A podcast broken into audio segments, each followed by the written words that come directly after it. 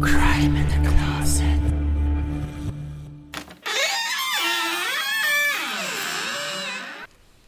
Hi und herzlich willkommen bei Crime in the Closet, deinem Queer and True Crime Podcast. Dieser Podcast beschäftigt sich mit Kriminalfällen verschiedenster Art. Das können Überfälle, Anschläge, Missbrauch und Vergewaltigung, Körperverletzung bis hin zu Mord und Suizid sein. Deshalb gilt generell und für jede Folge eine Triggerwarnung. Solltest du Probleme mit diesen Inhalten haben, so bitten wir dich jetzt abzuschalten. Wenn wir queer sagen, dann meinen wir damit alle, die nicht dem heteronormativen Bild entsprechen. Wir hätten auch genauso gut LGBTQI sagen können, haben uns aber auf queer geeinigt, um möglichst viele und alle, die sich angesprochen fühlen, mit einzuschließen und niemanden auszuschließen. Soweit dazu und nun viel Spaß mit Crime in the Closet, deinem queeren True Crime Podcast. Auch Heten dürfen zu hören. Ein recht herzliches Willkommen zu Crime in the Closet, eurem queeren True Crime Podcast. Mein Gott, ich werde diesen Satz einfach niemals flüssig vorlesen können vortragen können, vorsagen können. Ich lese gerade gar nichts vor. und damit äh, hallo und herzlich willkommen zur neuen Folge. Hallo Miriam, hallo Tobias. Hallo. Guten Tag. Wie geht's euch? Ja, soweit, so gut. Genauso, so gut. genauso wie in der letzten Folge. Ja. In der letzten Folge, ja. Wir blicken immer noch besorgt gen Osten ähm, und ja, hoffen Ja. Auf, auf ein baldiges, gutes Ende. Nicht? ja. Ja. Ja. Ja, definitiv. Ich würde auch äh, direkt in den äh, Pre-Talk starten wollen, der sich natürlich immer noch an der, an der aktuellen Situation orientiert, ähm, bezüglich äh, dem, dem Krieg zwischen Russland und der Ukraine. Ähm, ich wollte einmal auf die, auf die queeren Menschen schauen, die dort äh, aktuell leben, ähm, oder vielleicht generell erstmal zur, zum, zum, zum Thema Queer, Queerness in der Ukraine. Habt ihr, wie ist euer Stand? Habt ihr eine Idee? Was wisst ihr, was wisst ihr nicht? Ich bin da nicht sehr gut informiert, muss ich sagen. Ich auch nicht, René. Ich kann mir halt vorstellen, dass es aufgrund der Lage nicht unbedingt sehr LGBT-freundlich ist dort. Ich habe halt irgendwie jetzt durch die Medien mitbekommen, dass Transpersonen Probleme haben. Mhm. Auch an der Grenze irgendwie abgewiesen werden. Genau, komme ich noch zu. Okay. Das ist so das Einzige, was ich jetzt in dem Kontext aktuell mit queeren Personen mitbekommen habe. Ansonsten ist es halt, ja, Osteuropa. Ja. Ja. Ich denke mal, ich habe jetzt so vom Gefühl her ähnlich, vielleicht so wie in, in Polen oder generell Russland, ähm, die aktuelle Situation natürlich ausgeklammert. Aber Ich hätte auch, wenn ich jetzt mich nicht, nicht, nicht reingelesen hätte, ähm, hätte ich auch nur mutmaßen können, weil ich keine Ahnung habe von der queeren Szene in der Ukraine. Hätte dann auch wahrscheinlich nur gesagt, naja, Osteuropa, ne? wenn ich mir die Länder anschaue, die da drumherum sind, wird die Situation keine besonders gute sein. Ja. Vielleicht mal ein paar ähm, Infos für euch, um, um so, eine, so eine Grundidee zu bekommen. Ähm, also Homosexualität ist seit 91 legal in der Ukraine, ähm, wenngleich natürlich ne, das gesellschaftlich immer noch mal was anderes ist. Mm, Die gleichgeschlechtliche Ehe gibt es nicht, bis heute nicht, also auch, auch 2022 noch nicht. Ähm, aber es gibt ein Diskriminierungsgesetz seit 2014, ähm, das quasi naja, es verbietet, dass man jemandem aufgrund der sexuellen Orientierung diskriminiert. seit wann gibt es das? Seit 2014. Genau, also soweit sind sie dann immerhin schon. Ähm, Gesellschaft ist natürlich eher, ähm, eher ablehnend den Homosexuellen gegenüber, aber das ist ja kein, ähm, naja, sag mal, ukrainisches Problem, sondern ein osteuropäisches Problem. So, also mir würde jetzt spontan, und vielleicht bin ich da auch sehr, sehr unwissend, aber mir würde spontan kein Land in Osteuropa einfallen, das sehr queerfreundlich ist oder als sehr queerfreundlich gilt. Welche Länder kennst du denn in Osteuropa? Ukraine, Polen, Russland, Ungarn, Rumänien, Moldawien. Okay, das sind ja schon ein paar. Ne? Wie er versucht hat, mich auflaufen zu lassen. Wie ich mich einfach komplett zurückgehalten habe. So, das macht Bitte frag mich René. nicht, bitte frag mich nicht. Osten? Denn ich hätte natürlich auch welche gewusst, Nee. aber ähm, ja, ich hätte jetzt ein bisschen, nee, in- also, bisschen weiter weg noch, genau. Niederlande. nee, man, man, man vermutet so ein bisschen, äh, dass wahrscheinlich diese homophobe Einstellung oder diese, diese homophobe Grundeinstellung ähm, ein- mit ein Erbe der Sowjetära äh, ist, weil da eben Homosexualität noch unter Strafe stand. Ähm, aber auch, und da wären wir wieder bei unserem beliebten Thema ähm, Religion, ist eben ein, eine sehr religiös-konservative Gegend, Ja. äh, ganz Osteuropa. Das war auch so mein Gedanke, eben wahrscheinlich auch kirchlich geprägt. Einfach. Ja, aber was war denn an der Einstellung zu Homosexuellen in der Sowjetunion jetzt anders als ähm, jetzt im Nationalsozialismus? Uh, also ich würde erstmal so spontan würde ich sagen, nicht viel. So. Aber ich glaube, dass, also ich, ich kann es mir nur vorstellen, ich weiß es nicht, aber vielleicht sind die Nationalsozialisten einfach härter dagegen vorgegangen. Wobei, wenn ich mir so Sachen Ja, aber ich meine nur, weil die Folge- Homofeindlichkeit ist hier ja jetzt nicht mehr so extrem ausgeprägt wie in den osteuropäischen Ländern. Ja, ja. Hm. Obwohl wir ja auch vorgeprägt waren und es hier ja auch verboten war. Hm. Weil du das ah, jetzt, ja, jetzt verstehe weil du das jetzt gerade als Grund nanntest, da das ja damals in der Sowjetunion so unter Strafe stand, Hm. dass das deswegen heute immer noch äh, Nein, in der glaube, dass Gesellschaft die so Mischung ist. ist, aus, aus, dass es eine Stra unter Strafe stand und dass die eben bis heute noch sehr, sehr tief religiös sind in, Okay. in Osteuropa. Und das sind wir Mhm. ja eher nicht. Hm, Ja, nicht so im Gänzlichen. Genau. Übrigens, Fun Fact, äh, weil ich ja Länder vortragen musste, ich habe ja einige stehen, deshalb kann ich ein paar nennen. Ah, er hat nur abgelesen. Geschummelt. so ein bisschen.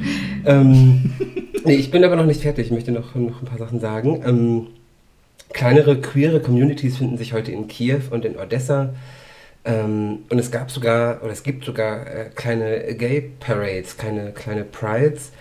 Ähm, am 20. Mai zum Beispiel 2012 wurde in Kiew eine organisiert, eine Gay Pride, die erste Gay Pride, also vor zehn Jahren.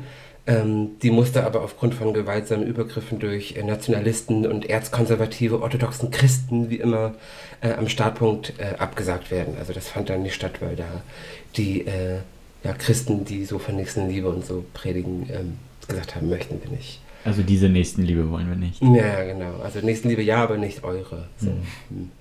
Naja, im Jahr darauf gab es auch äh, eine kleine Parade, eine kleine Demo, die dann aber auch nur unter äh, starkem Polizeischutz ähm, und unter erheblichen Protesten hat stattfinden können. Ähm, und im Juni 2015 haben Mitglieder einer, einer rechtsextremen Partei in Ungarn, äh, in der Ukraine, die LGBT-Parade in Kiew äh, angegriffen und überfallen. Inwiefern angegriffen? Äh, sind auf die losgegangen, auf die Teilnehmer. Ah, krank. Ja. Ähm, Mhm. Also muss man leider sagen, die Ukraine ist, was das betrifft, noch nicht besonders weit. Ähm, ich meine auch, ich habe gestern oder auch vorgestern eine Liste gesehen, ähm, wo, wo, quasi aufgelistet worden ist, welche ähm, Länder in Osteuropa quasi, wenn man das überhaupt so sagen kann, aber am queerfreundlichsten sind und welche am wenigsten queerfreundlich sind. Und da ist äh, die Ukraine tatsächlich auf dem vorletzten Platz. Also sieht tatsächlich nicht so ganz gut aus. Auf dem vorletzten. Und der letzte ist Ich dann gar nicht. Russland. Vielleicht Russland, ja, ich weiß es nicht. Kann sein. Uff. Ja, aber ich wollte. Trotz, Bitte? trotz Zelensky? Hm, hm, hm, hm. Hm. So. Da hast du jetzt was ausgelöst. Meine Güte. Cutte das mal raus. Ich hatte hier gar nichts. Du cuttest das jetzt raus. Cutte gar nicht. Das ist authentisch. Wir hatten das vorhin. Ähm, nee, aber ich, ich wollte vor allem deshalb darüber sprechen, ähm, um einmal kurz auf die, die Situation der queeren Menschen jetzt gerade in Osteuropa, äh, in der Ukraine zu schauen, weil die Situation ist eh schwierig, wie ihr ja gerade gehört habt von mir. Ähm, die Situation ist quasi dauerprekär. Ähm, und das ist sie jetzt natürlich umso mehr. Ich meine, alle Menschen in der Ukraine brauchen Hilfe, brauchen jetzt Hilfe, alle ausnahmslos. Ähm, die Befürchtung ist aber, beziehungsweise es ist eigentlich äh, Stand heute Fakt, dass äh, offen queer lebende Menschen benachteiligt werden, genauso wie Dunkelhäutige ganz klar schon benachteiligt wurden in den letzten Tagen und Wochen. Ähm, zuletzt haben sich viele Organisationen, über 50 aus Deutschland, zusammengetan äh, und das Bündnis Queere Nothilfe Ukraine äh, ins Leben gerufen. Dazu gehört eine Petition, die wir euch auf jeden Fall verlinken. Unterschreibt die bitte. Ähm, den Link zur Petition, die, die fordert, dass auch, den, dass auch den queeren Menschen in der Ukraine geholfen wird, dass sie gleich behandelt werden. Ähm, diesen Link findet ihr in den Show Notes. Und dieses Bündnis fordert, dass eben queere Menschen mit und ohne ukrainische Staatsangehörigkeit geholfen wird. Ähm, ein, ein Zitat von ähm, Stas das ist Vorstandsmitglied des äh, Kiew Pride und äh, aktiv beim Munich Kiew Queer. Er sagt, wir sind sehr besorgt über die Lage in und um die Ukraine. Uns erreichen viele Nachrichten von LGBTQ, ihren Familien und ihren äh, zivilgesellschaftlichen VertreterInnen. Sie sind in höchster Not. Jetzt ist die Zeit, entschlossen und gemeinsam zu handeln und so Menschenleben zu retten. Mm, Ein, ein anderes Zitat von Richard Köhler, der ist äh, Transgender Europe Advocacy äh, Director. Transfrauen mit einem männlichen Pass können nicht in sichere Landesteile gelangen oder das Land verlassen, da sie keine internen Checkpoints passieren können. Wir befürchten das Schlimmste für sie, sowie Transmänner als auch schwule und bisexuelle Männer, die ebenfalls aufgrund äh, der Generalmobilmachung das Land nicht verlassen dürfen. Ähm, ja, wie ihr wisst, flüchten die Menschen gerade haufenweise aus der Ukraine und vor allem für queere Menschen wäre naja, eine Aufnahme gegen westliche Länder sinnvoller als in wie Rumänien, Slowakei, mhm. Polen. Ähm, du hattest genau. jetzt Transmänner ähm, gesagt. Was ist mit Transfrauen? Inwiefern? Naja, die laut Pass aber vielleicht offiziell noch nicht angeglichen sind. Die dürfen nicht raus. Wahnsinn. Die dürfen das Land nicht verlassen. Ja, weil Und du jetzt nur Transmänner ähm, gesagt hattest. Habe ich? Oh nee, ich glaube, ich habe nur ein Zitat vorgelesen. Ach so. Genau, ich habe ein Zitat vorgelesen. Genau, Transmänner, ja, ja. Kann ich verstehen, sobald das im Pass dann auch schon hinterlegt ist. Weil ich hatte nur ein Beispiel in den Medien gesehen, dass da halt eine Transfrau war, wo es im Pass aber noch nicht angeglichen worden mhm. ist, äh, die aufgrund dessen dann das Land nicht verlassen durfte. Weil Aber ich gar nicht weiß, ob das in der Ukraine überhaupt geht, ne? ob du deinen mm. dein ja, gut, das, das weiß ich nicht. Stand ändern kannst. Mm, das, das ist mir nicht bewusst. Mm. Aber das war natürlich, dass sie aufgrund dessen äh, das Land nicht verlassen durfte. Ich weiß ja nicht, wie, also vielleicht wird das ja auch so gehandhabt, dass die sagen, na gut, ähm, wenn du ein Transmann bist, dann bist du ein Mann und dann kannst du ja auch in den Krieg ziehen. Bei einer Transfrau ist das so, naja, nee, also du bist ja eigentlich auch ein Mann. Weißt du, dass die da so, mhm. ähm, wie sagt man, mit, mit zweierlei Maß messen. Genau, ja. ja. Die Rosinen picken. Genau. Ähm, ist das genau. Krass. Aber das wollte ich nur mal erwähnt haben und äh, guckt bitte auf, auf diesen Link und diese Petition, guckt euch das an, verlinken wir. Wusstet ihr übrigens, dass es ein Kriegsverbrechen ist, wenn Zivilisten zur Waffe greifen? Es ja. dürfen keine Zivilisten in, in dem Kampf beteiligt sein. Aber das passiert doch gerade ganz oft. Ja, ja. Also ganz viele, ja, ja, ja, ja. Wie nennt sich das noch? Das darf aber nicht. Das hat doch einen spe speziellen Also das ist... Ähm, Sorry, Mama ruft gerade an. Das ist aber ähm, laut Kriegs, keine Ahnung, Verordnung ist das nicht rechtens. Es dürfen nur Militärs in den Kampf. Okay, wusste ich nicht. Ja, nee, finde ich auch krass. Bewusst. Gut. So wollte ich in dem Fall nur nochmal, weil jetzt hm. die ganzen Bürger zurückgehalten werden. Wollen wir starten? Können wir machen. Ja. Ihr Lieben, ähm, bevor wir mit dem Fall starten, noch eine Kleinigkeit vorab. Ähm, zwischen der Aufnahme vom Pre-Talk und äh, der Aufnahme jetzt, der jetzigen, ähm, liegen etwas mehr als eine Woche. Mm, das liegt daran, dass ich nach dem Pre-Talk äh, einen Anruf bekommen habe, ähm, der dann dafür gesorgt hat, dass wir die Folge erstmal oder die Aufnahme erstmal unterbrechen mussten und ähm, ja, das eben heute fortführen. Ähm, ihr wisst ja, also die, die uns äh, fleißig zuhören, wissen, dass es in der Vergangenheit eventuell mal vorgekommen ist, dass wir Probleme hatten, äh, einen gemeinsamen Termin zur Aufnahme zu finden, weil wir eben auch zu dritt sind. Ähm, und so kam es schon einmal vor und so wird es auch heute wieder sein, dass äh, Miriam nicht dabei ist, weil wir einfach keinen gemeinsamen Termin gefunden haben. Ähm, also nicht, dass ihr euch wundert, warum sie im Pre-Talk noch dabei ist, aber jetzt gleich nicht mehr. Mm, ich glaube, das war's, alles, was ich sagen wollte, und jetzt starten wir in den Fall. Ende der 60er Jahre lebten in Casper im US-Bundesstaat Wyoming rund 45.000 bis 50.000 Menschen und machte die Stadt damit zur zweitgrößten im gesamten Bundesstaat. Zu diesen 45.000 oder 50.000 Menschen sollten in den 70er Jahren zwei weitere hinzukommen. Dennis Shepard und Judy Peck, die sich beide Ende der 60er Jahre an der Universität von Wyoming kennen und lieben lernten. Sie heirateten am 5. Mai 73 und zogen gemeinsam nach Casper und bauten sich hier ihr eigenes kleines Zuhause auf. Gerade für Dennis Shepard war es wichtig, sesshaft zu werden, ein richtiges, dauerhaftes Zuhause zu haben. Allzu gut wusste er, wie es ist, ständig umziehen zu müssen. Sein Vater baute Mühlen im Westen der USA und kam infolgedessen im gesamten Westen der USA herum, die Familie, bestehend aus Dennis, seinen vier Geschwistern, dem Vater und der zweiten Ehefrau, zog ständig um. Das stelle ich mir ganz schön stressig vor, vor allem mit einer so großen Familie. Die zweite Ehefrau brachte nämlich ihrerseits auch nochmal drei Kinder mit in die Ehe. Umso verständlicher, dass Dennis zusammen mit seiner Frau Judy viel Wert darauf legte, ein richtiges, dauerhaftes Zuhause zu haben, welches sie, wie erwähnt, schließlich in Casper fanden. Das Glück der beiden wurde schließlich abgerundet durch die Geburt ihres ersten Sohnes Matthew 1976 und des zweiten Sohnes Logan 81. Matthew besuchte zuerst die örtliche Grundschule, wechselte 87 dann auf die Dean Morgan Junior High School, ehe er dann 1992 auf die Natrona County High School wechselte. In letzterer trat er dem Schulchor bei und schrieb für die örtliche Schülerzeitung und er schien ziemlich talentiert zu sein. Immer wieder las ich im Zuge meiner Recherche, wie viel Beachtung er für das bekam, was er als Schüler für die Schülerzeitung schrieb. Und wer weiß, wohin ihn dieser Weg geführt hätte, aber es sollte anders kommen. So wichtig ist Dennis, Matthews Vater, auch war, seinem Sohn nicht denselben Stress zumuten zu müssen, den die vielen Umzüge mit sich brachten, die er als Kind erlebte, ergab sich 1993 doch eine Möglichkeit, die er nicht ausschlagen konnte. Anfang 93 bekam Dennis das Angebot von seinem Arbeitgeber, dem Ölunternehmen Aramco International, als Sicherheitsingenieur in Saudi-Arabien arbeiten zu können. Die Bezahlung war so gut, dass er kurzerhand beschloss, das Ganze zumindest mal mit seiner Frau und den Kindern in Betracht zu ziehen und darüber zu sprechen. Er nahm das Angebot an. Die Familie verkaufte ihr Zuhause in Casper und zog nach Saudi-Arabien.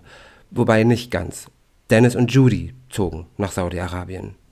Matthew verließ die USA auch, aber eben nicht nach Saudi-Arabien. Auf der Suche nach einem geeigneten Ort, um seine Schullaufbahn zu Ende zu bringen, landete er letztendlich in Zürich, in der Schweiz, und besuchte dort die American School of Switzerland.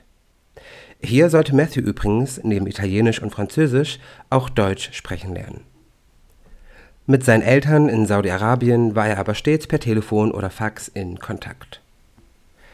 1993, 94, also gerade mal im Alter von 17 bzw. 18 Jahren, zeigte sich schon, in welch hohem Maße Matthew an Kultur interessiert gewesen ist.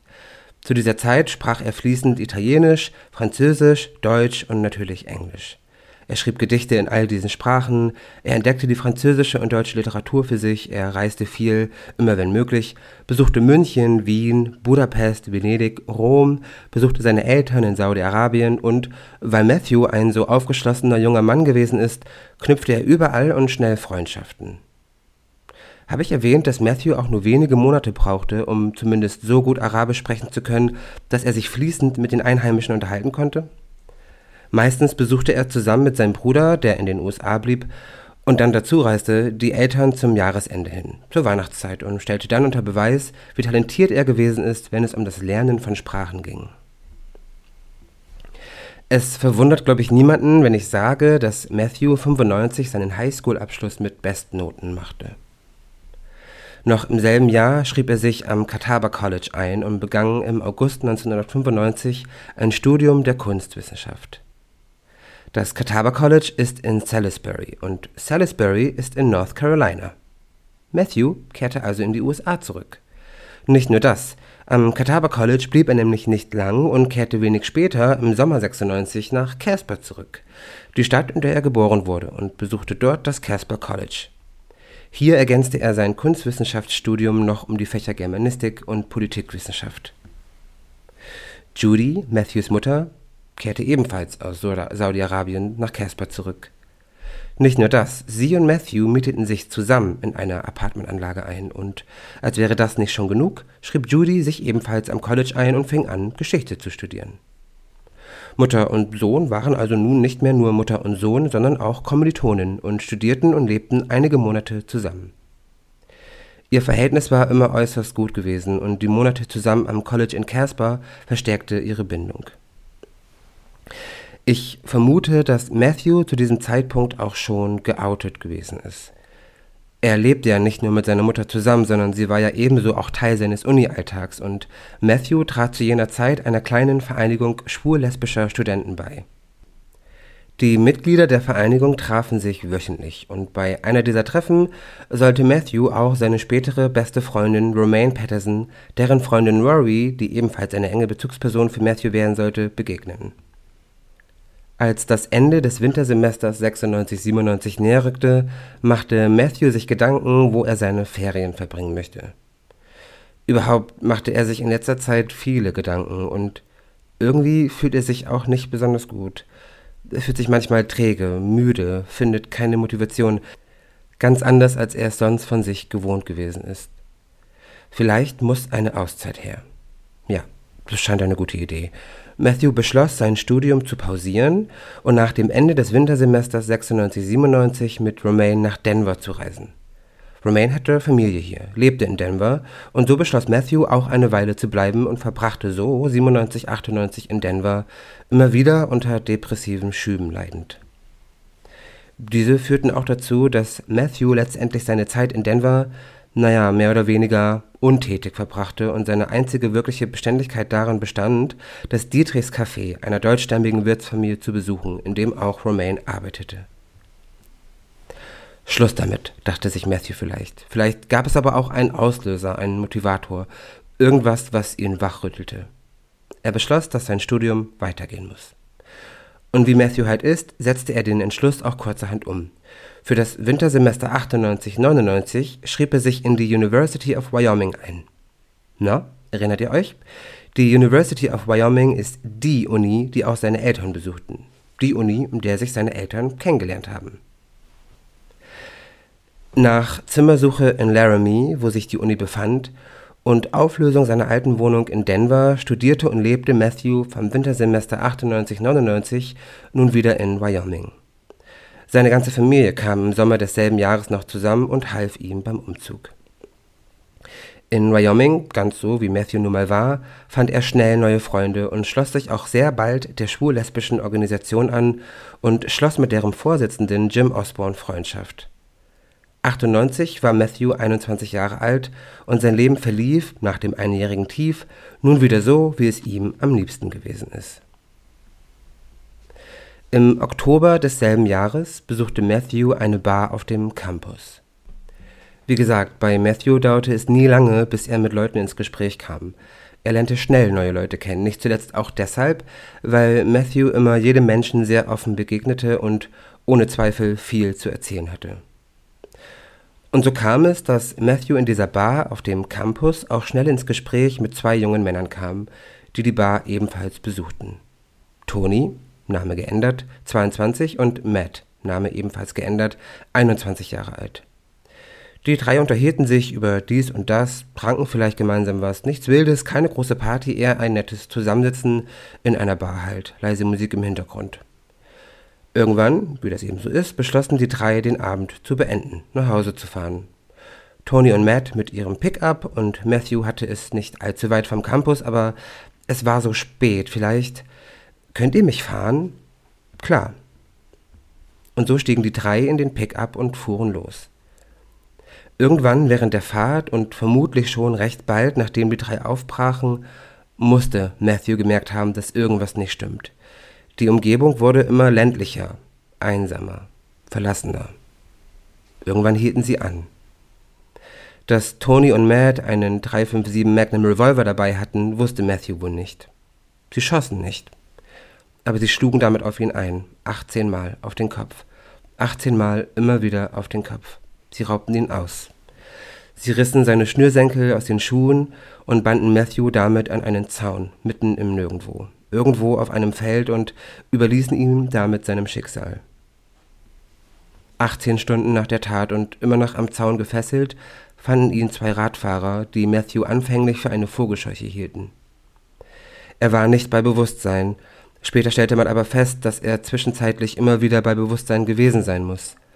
Sein Kopf und sein Gesicht waren über und über mit Blut bedeckt, nur die Stellen unter seinen Augen, runter zum Kinn, waren von seinen eigenen Tränen sauber gespült. Und das geht nur bei Bewusstsein. Er kam sofort in ein Krankenhaus.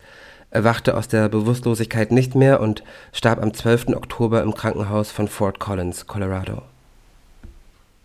Die beiden Täter flüchteten beabsichtigten eigentlich noch zu Matthews Adresse zu fahren und bei ihm einzubrechen. Sie parkten auch vor der Wohnung, gerieten aber in einen Streit mit zwei Hispanics.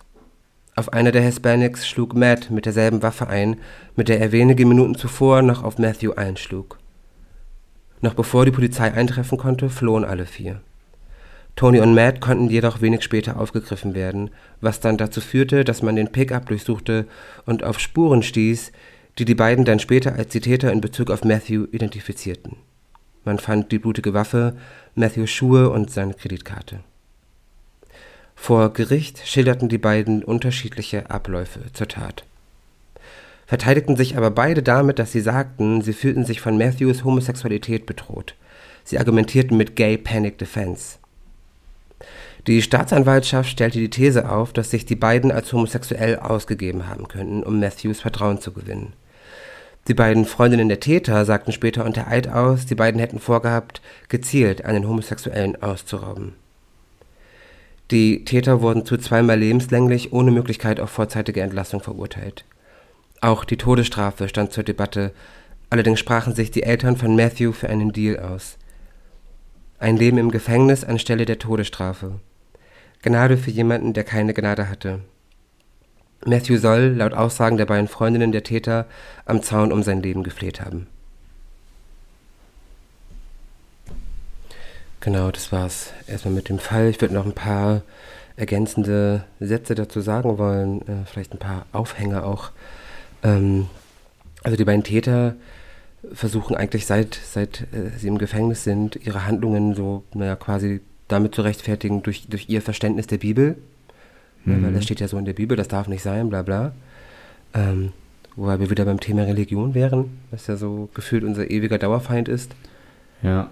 Ähm, und genau, was ich unbedingt noch erwähnen wollte, war, ähm, dass ich gelesen hatte, dass sowohl bei Matthews Beerdigung als auch bei der Gerichtsverhandlung äh, vor dem Gebäude, beziehungsweise auch dann bei der, äh, vor, vor dem Friedhof, äh, zu Zwischenfällen kam mit den Führern der, der Westboro Baptist Church, äh, die so Parolen riefen, wie gesagt, während der Gerichtsverhandlung und während der Beerdigung, ähm, Matthew Shepard verrottet in der Hölle, AIDS tötet Homos, Gott hasst Homos, ähm, während der Beerdigung das ist, das ist während krank. der Gerichtsverhandlung. Und es ist wieder mal die Krank. Religion, die uns da irgendwie sagt, wir dürfen nicht sein. So.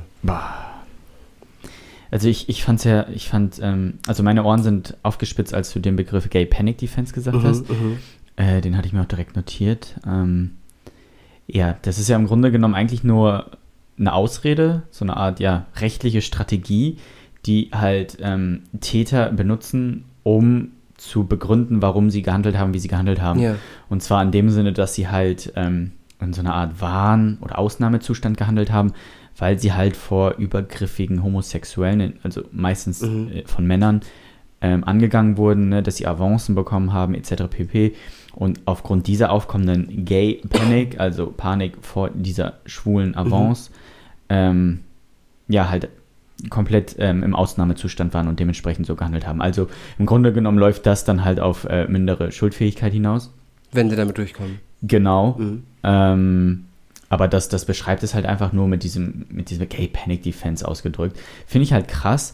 Ähm, Ja, weil es vor, allem wahrscheinlich umgekehrt nicht funktioniert. Wenn ich mich hinstelle und sage, äh, straight panic defense. Ja, ja, warte, aber was ich halt krass finde, dass sie damit kommen, aber ja auch zugegeben haben, dass sie gezielt einen Homosexuellen ausrauben wollten, Hm. äh, hinterher noch zu seiner Wohnung gefahren sind ähm, und die ausrauben wollten, da können sie mir ja nicht dann mit diesem Tatbestand der Gay Panic Defense kommen, mit dieser, Ja. also mit dieser Ausrede, ähm, weil Ja, das... jetzt, pass auf, es gab 2004, 2005 und 2013 nochmal Veröffentlichungen dazu, beziehungsweise ähm, Kommentare, sag ich mal, oder Interviews von, von ähm, Angehörigen sozusagen. Also Angehörigen von wem?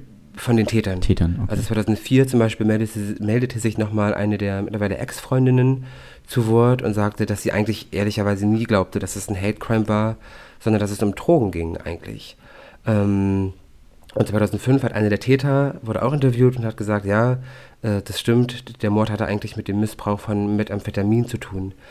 Und ähm, 2013 erschien ein Buch von einem Journalisten mit dem Titel äh, The Book of Matt, Truth About the Murder of Matthew Shepard, ähm, in dem der Autor ebenfalls zu dem Schluss kam, dass der Mord an Matthew kein Hate Crime gewesen ist, sondern im Zusammenhang mit einem Drogendeal ähm, geschah. Der Journalist interviewte Leute aus Matthews Umfeld, aus seinem Freundeskreis, äh, Freunde der, der Mörder, die Mörder selbst. Und ähm, ja, laut dem Journalisten habe Matthew mit Methamphetamin gehandelt und ähm, mit einem der Mörder eine sexuelle Beziehung gehabt. Kann ich nicht weiter mehr zu sagen. Das Mhm. ist das, was ich gelesen habe, was für mich erstmal sehr weit abklang. So. Ja, das klingt, ja. Klingt ein bisschen wie eine Querdenker-Verschwörungstheorie. Ja, gut, aber man, man muss immer gucken, ne? Wenn man die Story, glaube ich, von Anfang an so aufgezogen hätte, würde man wahrscheinlich diesen Hate Crime nicht nachvollziehen können. Ja. Ist halt schwierig, wenn man Ja. nicht dabei war, wenn man die ganzen Hintergründe nicht kennt. Genau, Kritiker des Buches haben, haben auch bemängelt, dass der, der Autor teilweise anonym Quellen Ja, Äh, gut, dann kannst du äh, ja mit allem kommen. genau äh, Mhm. referenziert und dass er keine Angaben dazu macht, in welcher Beziehung die Quellen zu Shepard stehen und äh, seine Schlussfolgerungen eben auch oft einfach nur seine persönliche Meinung sind. Ja, okay. Ne? Und Ja, keine, ich Also nichts, mache aus Quellen wirklich, einen ne, ein, ein Beweis. nichts, Und- was wirklich äh, gestützt wird von genau, Beweisen. Genau. Also finde ich schon ziemlich krass, dass das nicht nur dieser, dieser Hass, den er, also Matthew und, und ne, seine, seine Mhm. Homosexualität, dass der nicht nur so viel Hass während der Gerichtsverhandlung und nach der, während der Beerdigung auf ihn eintrafen, sondern ja Mhm. eben auch mit solchen Aussagen. Das ist ja nichts anderes als Das dass ist ja dann im Grunde hinterher einfach nur, ja, Victim Blaming. Genau. Was ich auch noch gelesen habe, das hat jetzt nichts mit Hass zu tun, aber ähm, das habe ich halt auch nur in ein, zwei Berichten gelesen, dann gar nicht mehr, ist, ähm, dass Matthew wohl HIV-positiv gewesen ist und dass man das erst während dieser Autopsie Hm. festgestellt hat. Das hat man dann eben auch seinen Eltern gesagt, die das auch nicht wussten.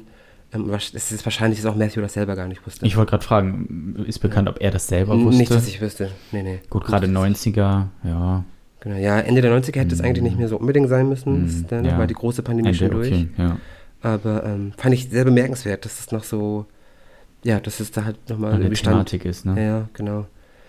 Ähm, ja, Matthews Eltern haben, haben äh, vielleicht das nochmal ergänzend dazu, die haben 98, im Dezember 98 haben sie die Matthew Shepard Foundation gegründet, eine äh, Stiftung, die sich zum Ziel gesetzt hat, Hass durch Verständnis, Mitgefühl und Akzeptanz zu ersetzen.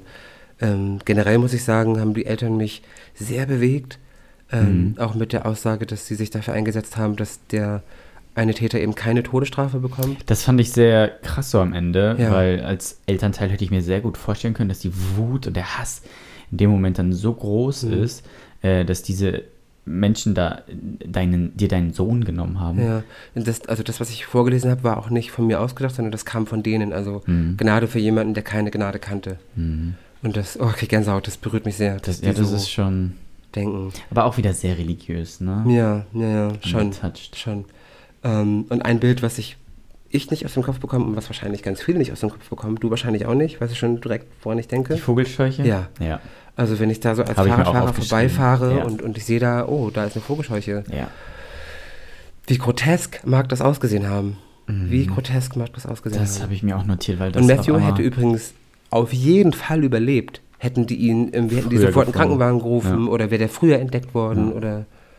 Ne? Ja, das macht es nochmal umso tragischer, dass es halt einfach so Ja, unnötig gewesen ist. genau. Es gibt übrigens auch für alle Interessierten einen Film, der wie heißt, Tobi? Mm, The Case of Matthew Shepard? Irgendwie so. Ja, oh Gott, das müssen wir mal kurz googeln. Cut. Hast du doch gerade gegoogelt. Ja, aber ich hab's wieder vergessen. Äh, The Matthew The Shepard, Story. Es ist nicht, so, als hätten wir gerade gecuttet, um zu googeln.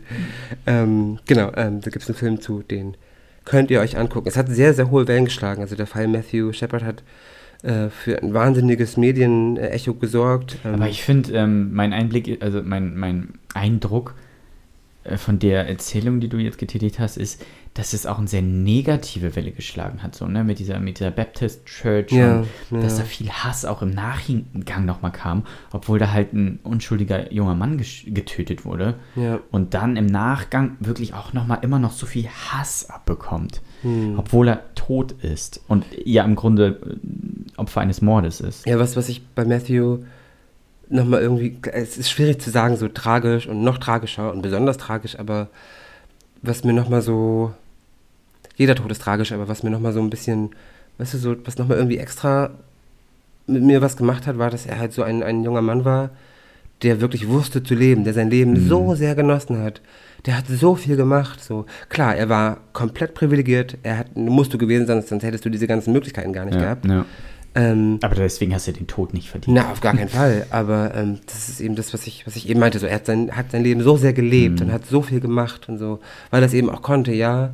Aber dann, dass dein Leben dann so endet, ähm, das ist, ist schon, Schon heftig. Zu seinem Bruder habe ich leider nichts mehr gefunden. Hm. Der hätte mich sehr interessiert, was der heute macht. Ich glaube aber, dass der hat, glaube ich, bis vor ein paar Jahren noch Interviews gegeben, aber das macht er heute nicht mehr.